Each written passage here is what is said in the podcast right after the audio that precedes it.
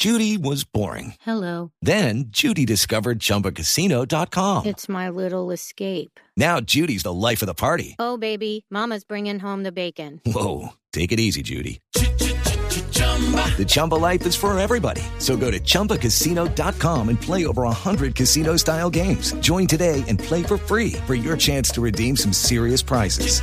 chumba ChumbaCasino.com. No purchase necessary. Void where prohibited by law. 18 plus terms and conditions apply. See website for details. Noticia de interés en Blue Jeans. Bueno, esta noticia de interés porque muchos tenemos que pagar impuestos. Y pues obviamente a la propuesta inicial que había adelantado el gobierno frente a la reforma tributaria, pues eh, hay algunas modificaciones, pero ¿qué tan modificaciones de verdad son? ¿O es que solo cambiaron de nombre, por ejemplo? ¿Qué va a pasar con nosotros los contribuyentes? Pues se había anunciado en esa reforma tributaria, por ejemplo, que estaba basada en un impuesto al patrimonio del 4%. Pero, ¿qué hay de nuevo? Le vamos a preguntar al doctor Javier Hoyos Arboleda, que nos acompaña siempre para aclararnos estos temas. Él es economista, experto en lobby. Doctor Hoyos, muy buenos días. Muy buenos días, María Clara. Bueno, sí hay algunos elementos nuevos. La tarifa de impuestos se sube al 37%. Recuérdese que hoy hay un 25% de impuesto a la renta un 9% de lo que llaman contribución para la equidad y se agrega un 3% adicional con destinación libre. Se crea un impuesto complementario al impuesto a la riqueza que básicamente lo que busque es, busca es que quienes hayan omitido activos los declaren pagando una sanción. Eh, se crea una sanción penal de cárcel y multas para quienes no declaren esos o, o omitan activos se crea una comisión para revisar el régimen tributario especial de las entidades sin ánimo de lucro y cuando uno compra con tarjetas de crédito le devuelven dos puntos del IVA. Mm. Eso está hoy por ley y no lo están haciendo. Esto lo eliminan porque dicen que ya se cumplió el tema de eh, inclusión financiera. Llama la atención esa respuesta porque de manera reciente se acaba de aprobar un proyecto de ley buscando precisamente esa formalización y persisten como eh, los que habíamos comentado la vez pasada, Sí. el 4 por mil, que ya no irá hasta el 2018, sino hasta el 2022, el 4 por mil, y se crea un impuesto que antes llamaban impuesto al patrimonio y ahora lo llaman impuesto a la riqueza. La tarifa es un poco menor, Eso le quería preguntar, eso le quería preguntar, porque eso es qué, ¿cuál es el sentido? ¿So- ¿Cambio de nombre nomás o qué? Bueno, eh, me parece muy bueno el, el tema por esto, porque ustedes recordarán que había pactos de estabilidad jurídica. Sí. Las empresas pagaban una prima para que no le cambiaran las reglas de juego y uno incluía en esos pactos, hombre, quiero que permanezca por 20 años, por 10 años el impuesto a la renta o los, eh, eh, los im- impuestos a los dividendos o, los, o las remesas, etcétera. ¿Qué va a pasar entonces con el cambio de nombre? Que al ser un nuevo impuesto van a decir que nadie lo pudo haber incluido en los pactos de estabilidad jurídica. Ah. Es decir, lo que van a hacer es desconocer a aquellas empresas que tienen pactos de estabilidad jurídica, les van a desconocer eso diciendo que es un nuevo nombre, pero en la práctica es el mismo impuesto al patrimonio. No, o sea que no pasa nada ahí. Al, Pues- com- al, al común de la gente, no a los que tienen mucha plata y todo esto, sino al común de la gente, ¿cómo nos afecta? Bueno, no les van a devolver el IVA de los dos puntos a todos los que paguen con tarjeta de crédito. Igual no, nos lo- no, no nos lo han estado devolviendo. pero mm, solo el último año, porque hasta, hasta hace un año sí estaban muy cumplidos. Incluso si un ciudadano se pasa un día de no pagar sus impuestos, obviamente le cobran sanción, le cobran intereses de mora. El Estado sí se puede demorar todo lo que quiera y no pasa absolutamente nada. Mm. Eh, las pequeñas empresas van a tener que pagar ma- más, impuesto y obviamente quienes tengan eh, patrimonio hasta dos mil millones también los va a castigar con el punto 20% por año. Doctor Hoyos, pero, pero ¿cuál va a ser ese impacto? O sea, ¿cuánto van a recoger? Porque en la, en la pasada propuesta se iban a recoger más o menos 50 billones, ¿cierto? Sí, señor. Yo creo, sí, señora. Yo creo que en este momento podemos estar calculando entre 55 y 60 millones por una razón. El pasado impuesto al patrimonio tenía una fecha, una base gravable fija, que era el primero de enero del 2011. Ahora va a ser el primero de enero del 2015, del 2016, del 2017 y del 2018. Es decir, todas las inversiones nuevas que se hagan en ese periodo van a ser grabadas.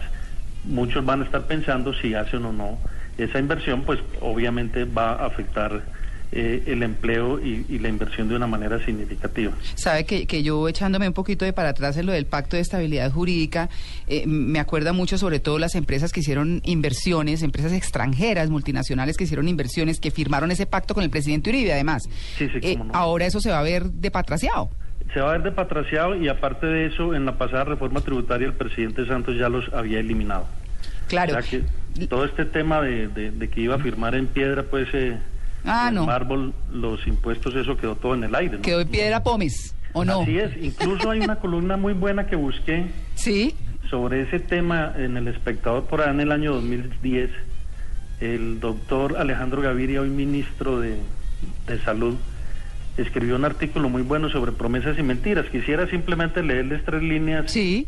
de esa columna sobre ese tema. Dijo, o bien Santos está diciendo mentiras y si va a subir los impuestos, o bien está diciendo la verdad y no va a poder cumplir las promesas de su programa. Mm. La lógica es simple, o su anuncio es un artificio o su programa es una falacia. Sea lo que sea, la mentira parece ser la única verdad de todo este asunto. Duro, ¿ah? Duro. Duro cuando no, cuando no se está en el escenario del mismo gobierno se dicen muchas cosas y después hay que recogerlas, ¿no? Y después se entra a ser parte de esos gobiernos, correcto. Exactamente. Bueno, ¿por qué los gremios siguen tan molestos? Porque yo creo que el impuesto al patrimonio es- sigue siendo muy alto. Eh, es un cambio en las reglas muy significativo. Les bajaron los parafiscales para estimular el empleo y ahora que estimularon la creación de empleo y la inversión, ahora les graban más las utilidades y la inversión. Entonces, eh, eh, no hay unas reglas de clara, no hay unas reglas de juego claras eh, y obviamente tienen que estar molestos. Usted mencionaba al comienzo, dentro de ese gran resumen que hizo, que el gobierno quiere nombrar una comisión para revisar a las fundaciones o a las organizaciones sin ánimo de lucro. Eh, eh, digamos, ¿quién reemplaza esas platas, si tienen que llegar a ser grabadas? ¿Quién reemplaza esa- esas, esas platas eh, para esas fundaciones? Porque ¿cómo se van a sostener entonces? Pues en la práctica tendría que ser el Estado el que atienda todos esos programas sociales que atienden esas fundaciones. O sea, nosotros. Entonces, Pagando eh, impuestos. Y, y, y, y entonces sería un despropósito, pues, a- afectar todo ese tipo de donaciones que cumplen una función social muy importante porque tendría que salir del presupuesto nacional eh, muy seguramente eh, cumplir esos objetivos.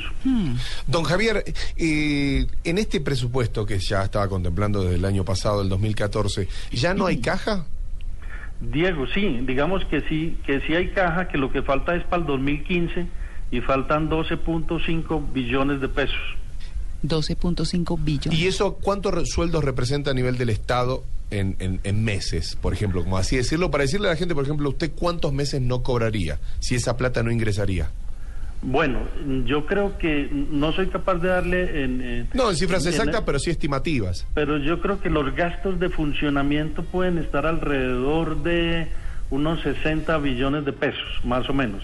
60 billones. Anuales. El favor. Esto sería un, un valor muy muy significativo Claro. de, de, de- de ese valor. O sea que, eh, digamos, como para rematar el tema, esa sería una de las acciones que tendría que adelantar el gobierno para tener más recursos y tener gastos menores, o sea, disminuir esos, esos gastos. Sí, anunciaron un recorte de un billón de pesos, que eso es muy poquito, porque serían 4 billones por año, versus entre 55 y 60 billones, que es lo que se espera recaudar. Pero yo creo que sí hay más opciones. Si se controla el contrabando, habría más ventas de, las pro- de las empresas locales y podrían recaudar más impuestos. Cada que presentan una reforma tributaria nos dicen que la evasión es del 20 a 30 billones. ¿Y por qué no la cobran? Sí. Porque siempre le caen a los mismos. Sí. Y eh, diría yo que también hay que ensayar otras cosas contra la evasión. Si dividimos el recaudo del IVA sobre el PIB, eso da 6%. Eso quiere decir que, que en promedio, si se cobrara el 6% de IVA a todos los productos, recaudaríamos lo mismo. Entonces podría ensayarse menores tarifas que inciten a menos evasión y que sean más generalizadas. ¿Ve? Ahí está una solución interesante. Pues, eh, doctor Hoyos, muchas gracias. ¿Usted me quiere repetir, por favor, ese pedacito que se leyó de la columna de Alejandro Gaviria respecto a las medidas que se toman? Sí, cuando el ministro, el presidente dijo, les puedo firmar en mármol o piedra Mm. que no voy a subir las tarifas de los impuestos, dijo el ministro de Salud, o bien Santos está diciendo mentiras y sí va a subir los impuestos, o bien está diciendo la verdad y no va a poder cumplir las promesas de su programa. La lógica es simple. O, es, o su anuncio es un artificio o su programa es una falacia. Sea lo que sea, la mentira parece ser la única verdad de todo este asunto. Ahí está. Los dejamos con ese O sea, no cumplió en el primero y era de esperarse, por supuesto, que no cumpliera en el segundo. y lo que está pasando. Exactamente. Doctor Hoyos, muchas gracias. A ustedes muy amables. Bueno, un feliz Chao. día, el doctor Javier Hoyos Arboleda, economista, lobista, eh, gerencia, gestión legislativa, que tiene que ver con estos temas especializados, por supuesto, y que hemos querido traerles a ustedes, que también declaran.